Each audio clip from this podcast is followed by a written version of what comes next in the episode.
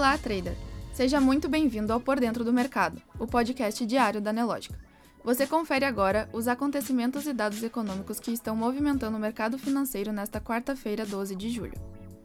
O Ibovespa, principal índice da Bolsa Brasileira, opera em alta na sessão de hoje, com o mercado analisando os dados de inflação nos Estados Unidos, que vieram abaixo do esperado e motivaram uma melhora nos índices norte-americanos. Às 16 horas e 42 minutos, o índice registrava variação positiva de 0,50% aos 117.809 pontos. No mercado americano, os principais índices de Wall Street operam em alta. O índice Dow Jones está em alta de 0,32%, o S&P 500 0,82% e Nasdaq registra alta de 1,26%. O dólar comercial no mesmo horário registrava queda de 0,88%, cotado a R$ 4,81. O Bitcoin está em queda de 1,16%, negociado a 30.271 dólares. O destaque de hoje vai para o índice de preços ao consumidor dos Estados Unidos, que teve uma alta de 0,2% em junho na comparação com maio, conforme mostram dados do Departamento do Trabalho nesta quarta-feira. O resultado veio levemente abaixo das expectativas do mercado, que aguardava 0,3% no período.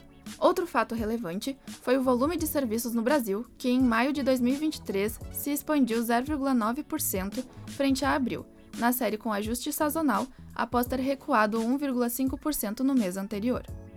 Dessa forma, o setor se encontra 11,5% acima do nível de fevereiro de 2022, momento pré-pandemia, e 2% abaixo de dezembro de 2022, ponto mais alto da série histórica. Destaque também para o Índice de Confiança do Empresário Industrial, feito pela Confederação Nacional da Indústria, que foi de 50,4 em junho para 51,1 pontos em julho, isso teve impacto de uma visão menos negativa do cenário macroeconômico doméstico.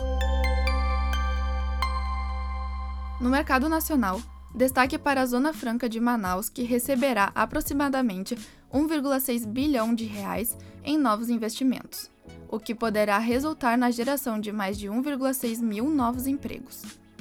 Segundo o vice-presidente e ministro do Desenvolvimento, Indústria, Comércio e Serviços, Geraldo Alckmin, o valor terá como destino novos empreendimentos na ampliação das instalações de indústrias já existentes. Destaque também para o terminal de containers de Paranaguá, no Paraná, que movimentou 6.915 containers de carne bovina congelada de janeiro a maio de 2023, volume 52% maior em relação a igual período de 2022 informou em nota o TCP. No mercado internacional, o Banco Central do Canadá elevou sua principal taxa de juros em 25 pontos base nesta quarta-feira a 5%, citando a persistência de pressões inflacionárias. A decisão veio em linha com a expectativa da maioria dos economistas consultados pelo The Wall Street Journal. Destaque também para os estoques de petróleo nos Estados Unidos, que tiveram alta de 5,9 milhões de barris a 458,1 milhões de barris na semana encerrada em 7 de julho, informou nesta quarta-feira o Departamento de Energia do país. Analistas consultados pelo The Wall Street Journal esperavam queda de 100 mil barris. Nos destaques corporativos, JBS propõe aos acionistas dupla listagem no Brasil e nos Estados Unidos. A JBS vai propor aos seus acionistas a aprovação de uma dupla listagem de suas ações em bolsa de valores no Brasil e nos Estados Unidos, informou o frigorífico nesta manhã de quarta-feira. Eletrobras prevê que Angra 3 comece a operar em junho de 2029.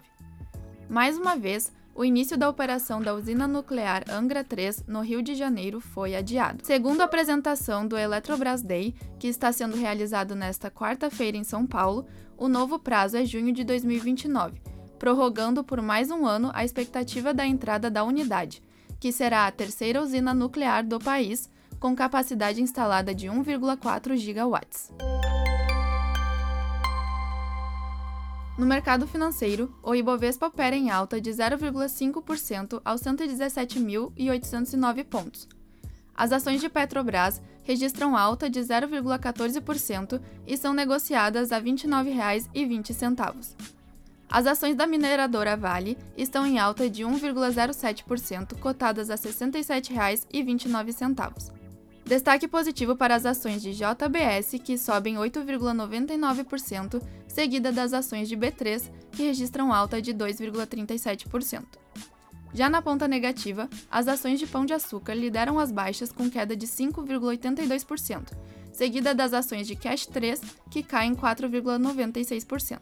Você pode conferir essas e muitas outras notícias na sua plataforma Profit Pro. Se você ainda não é assinante, faça hoje mesmo o seu teste grátis. O link está aqui na descrição. Uma ótima tarde e até amanhã!